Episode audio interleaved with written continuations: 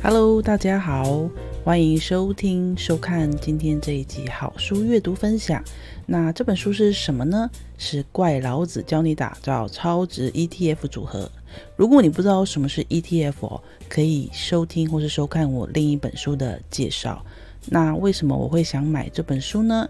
因为刚好我最近想要研究投资 ETF，就先入手了这本书了。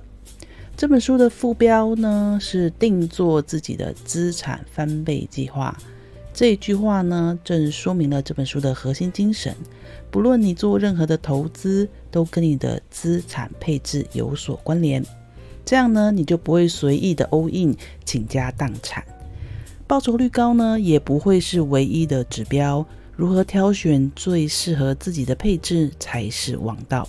如果你有兴趣的话，建议可以买来看看，因为 ETF 市场的变化有点快。这一本书呢是在二零二一年十二月出版的，买新书自然是最好的。作者怪老子在网络上被称为复利达人，他开设理财专栏，跟他自己的怪老子理财网，所以专家出书自然是要买来瞧瞧。我实际看完后呢，发现书中有大量的案例。还有数字运算说明，果然是很扎实的一本书哦。以下呢有四个阅读重点要分享给大家。第一个呢是建立基础观念，他认为啊，购入 ETF 能够长期持有才是最大的获利。他以零零五零这一档 ETF 为例，台湾五十指数的选股核心逻辑呢是台湾前五十名的个股，即使遇到下跌，还是会有修正空间。而持续往上走。如果你看到二十趴、三十趴就停利了，就会错失了一年后涨幅一百零七趴的机会。另外就是追踪相同指数的 ETF，虽然市价不同，但书中也会运算给你看，实际的报酬率是相同的。第二个阅读重点呢是选对投资标的。国内的 ETF 啊，常见的四大类型有市值型、高股息、主题型。还有产业型，了解类型呢，能大概的评估风险。怪老子就蛮推荐在资产配置中布局债券型 ETF。这个类型我刚好很陌生，所以如果想要了解这块原理的话，书中都有详细说明哦。因为每个类型追踪的指数不同，所以风险程度也是不同。投资时自然要注意自己能够承受怎样的风险。比如反向型 ETF 就不适合新手。如果略懂 ETF 代号的含义，那你一看就能快速辨识它的属性类型。这算是入门 ETF 的基础必备知识哦。第三个阅读重点是资产配置这个章节，里面有很多丰富的配置组合案例。他提到，根据他的研究，零零五零搭配零零六七九 B 元大美债二十年，这两个组合起来的话，会是一个蛮稳健的长期投资方向。我想在近期的一些 YouTube 理财节目中，也会看到他推荐这个懒人组合。除此之外，他也有针对不同族群，譬如年轻人、中年人还是退休族，你的资产配置可以怎样搭配？投资 ETF 也能搭配定存。这个章节我认为很精华，是蛮值得好好阅读的一篇。因为一般人投资的时候，首先会评估报酬率是不是最高的，以为获利就会跟着高。但怪老子认为，买 ETF 不是要买报酬率最高的那几档，而是要找到能够成长又能够互补的神队友组合。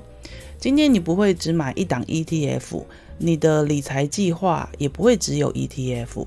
他认为，只要懂得挑选跟配置的话，你的财富会健康的提升，不会反过来影响到你的经济。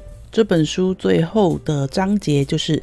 解决实战问题，怪老子把常见的问题都列在了最后这篇章节。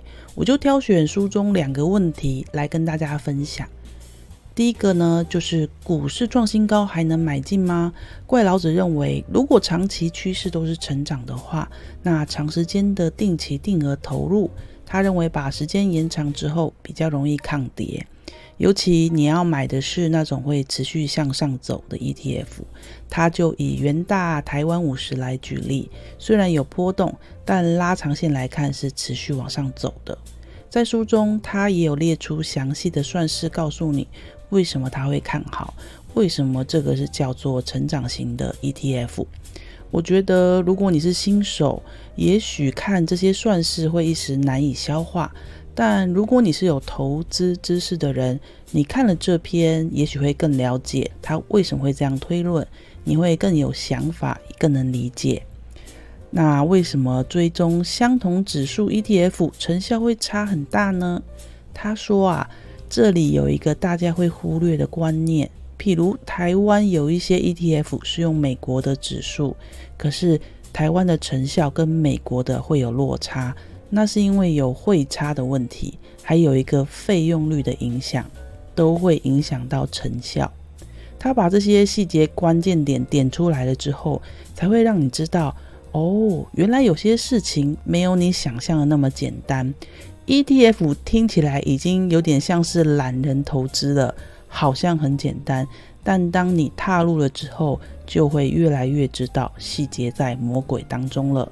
在我阅读完这本书之后，让我理解了资产配置很重要。他用了蛮多的案例，也有详细的数字来告诉你怎样评估配置。书中有不少的工具截图，譬如怎么样上相关的网站，帮助你取得评估的资讯。所以现在有数位的工具啊，网站都非常的有帮助，真的太方便了。我觉得新手入门 ETF 可以参考这本书，可以帮你建构相对健康的投资观念。对于老手来说呢，也蛮实用的，因为怪老子是用案例、数字甚至公式来告诉你他为什么这样的评估跟决策。所以我真心推荐这本书给大家喽。对了，这是我第一次录制。这个读书分享的系列，希望大家呢都会喜欢。对 ETF 有兴趣的话，可以买来看一看哦。下一次我们再一起读书吧。谢谢大家的收听收看，拜拜。